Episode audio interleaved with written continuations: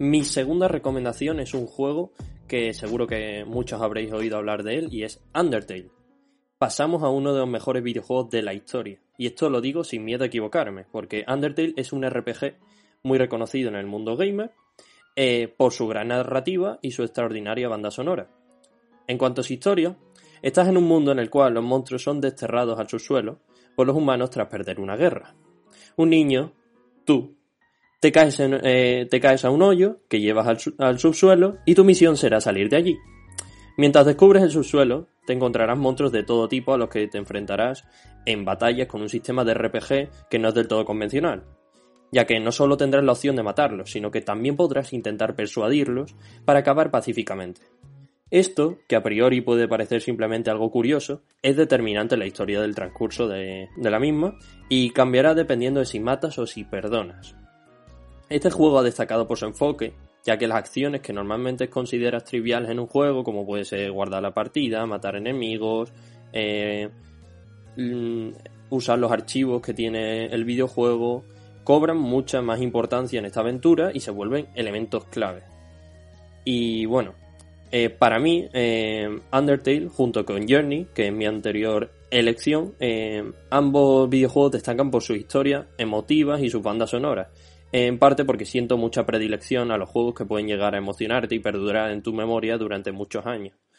De hecho, los gráficos de Undertale en 8 bits son muy arcaicos, son muy viejos, por decirlo así, y distan mucho de lo que estamos acostumbrados últimamente el gran mérito de Undertale es que le coges cariño a los personajes con el paso de los años eh, y la nostalgia eh, que siento hacia este juego ha aumentado progresivamente.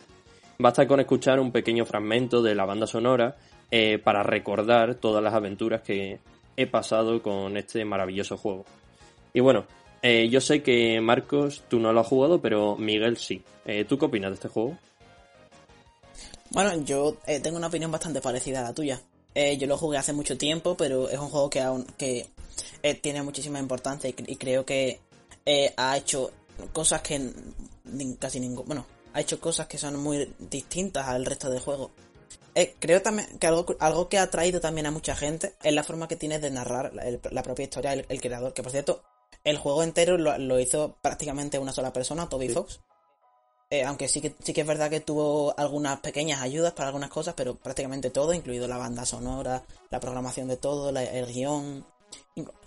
Eso lo ha hecho él solo. Es un trabajo brutal.